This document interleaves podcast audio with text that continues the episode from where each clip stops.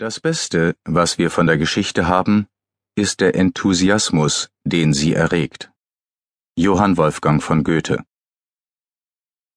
Prolog Im Ameisenbau herrscht große Aufregung. Ein Spähtrupp ist gerade zurückgekehrt. Er hat eine ergiebige Futterquelle entdeckt und eine Duftspur dorthin gelegt. Sie gehört zur Jagdabteilung. Ihre zentrale Aufgabe ist die Nahrungssuche. Im Tross der Arbeiterinnen folgt sie der duftmarkierten Straße. Die magische Spur führt an haushohen Holzstämmen und Felsen vorbei, hangabwärts. Sie wuselt über Riesenblätter hinweg, überwindet frisch aufgeworfene Erdwälle. Kein noch so schwieriges Hindernis kann sie von ihrem Auftrag abbringen. Mit all ihren Sinnen ist sie ausschließlich auf das konzentriert, was Mutter Natur ihrer Spezies einprogrammiert hat. Futter für die wertvolle Nestbrut zu beschaffen. Zu nichts anderem ist sie geboren worden. In ihrem Jagdrevier ist sie täglich unterwegs. Hier kennt sie jedes Gewächs, jeden Stein, jedes Blatt. Die dicke Laubschicht speichert die Feuchtigkeit. Selbst jetzt im Hochsommer finden sich an diesem schattigen Nordhang noch reichlich Insektenlarven, die Leibspeise der Königinnen. Hektisch erklimmt sie das tote Tier. An einer unbehaarten Stelle trifft sie auf ihre Artgenossinnen. Zuerst spritzt sie Ameisensäure auf das Opfer. Dann schlägt sie ihre kräftige Kaulade in den sich windenden Leib. Mit vereinten Kräften ziehen die Arbeiterinnen die dralle Made aus dem grauen, käsigen Fleisch. Während sie hilft, die Beute fortzuschleppen, wird sie plötzlich auf etwas Ungewöhnliches aufmerksam. Etwas, das völlig anders ist als sonst.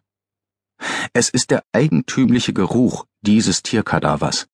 Er ist nicht so streng, sondern milder und vor allem süßlicher. Auch die Haut ist anders. Viel weicher. Erstes Kapitel Dr. Schönthaler drückte seinen Oberkörper zwischen die Vordersitze und warf den Arm vor die Nase seines Freundes. Schau mal, da vorne an der dicken Buche. Ist das nicht lustig? Was soll denn an einem Baum lustig sein? grummelte Tannenberg. Zum Beispiel diese schöne Wandermarkierung, mein liebes, morgenmuffliges Wölfchen. Ein schadenfrohes Lachen löste sich aus der Tiefe seines Brustkorbs. Na, wenn das kein schlechtes Omen für deinen neuen Fall ist. Passt ja auch wirklich ganz genau. Rainer, du nervst. Ach Gott, bist du wieder schlecht gelaunt. Und dann auch noch so schwer von Begriff, höhnte der Rechtsmediziner. Siehst du es etwa immer noch nicht? Tannenberg rollte die Augen, stöhnte dabei auf. Sag mal, hast du jetzt etwa auch noch Probleme mit der visuellen Wahrnehmung? Also dann wird es wirklich Zeit, dass wir dich zum Abdecker bringen. Kopfschüttelnd wandte er sich an die bedeutend jüngere Fahrerin. Weißt du wenigstens, was ich meine? Sabrina brachte den silbernen Mercedes zum Stillstand. Über ihre Schulter hinweg antwortete sie lächelnd Nein, Doc, tut mir leid. Ach Leute, warum seht ihr das denn nicht? Ihr enttäuscht mich gewaltig. Habt ihr etwa Tomaten auf den Augen? Verdammt nochmal, was willst du denn überhaupt? Blaffte der Leiter des K1. Sichtlich amüsiert verkündete der Pathologe, die obere Markierung sieht doch genau aus wie ein Trauerkoi. Findet ihr nicht auch? Tannenbergs leidende Mimik sprach Bände. Ein was? Ein Trauerkoi. Erinnerst du dich denn nicht mehr an deinen letzten Fall? Der mit dem Koi-Diebstahl im japanischen Garten? Er lachte auf. Ist der Hollerbach damals Amok gelaufen? Nur wegen dieser blöden Fische. Doch, gab Tannenberg genervt zurück.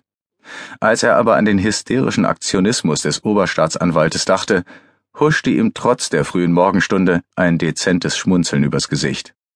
Na also, dann weißt du ja auch noch, dass der wertvollste Koi der mit der japanischen Flagge auf dem Rücken war.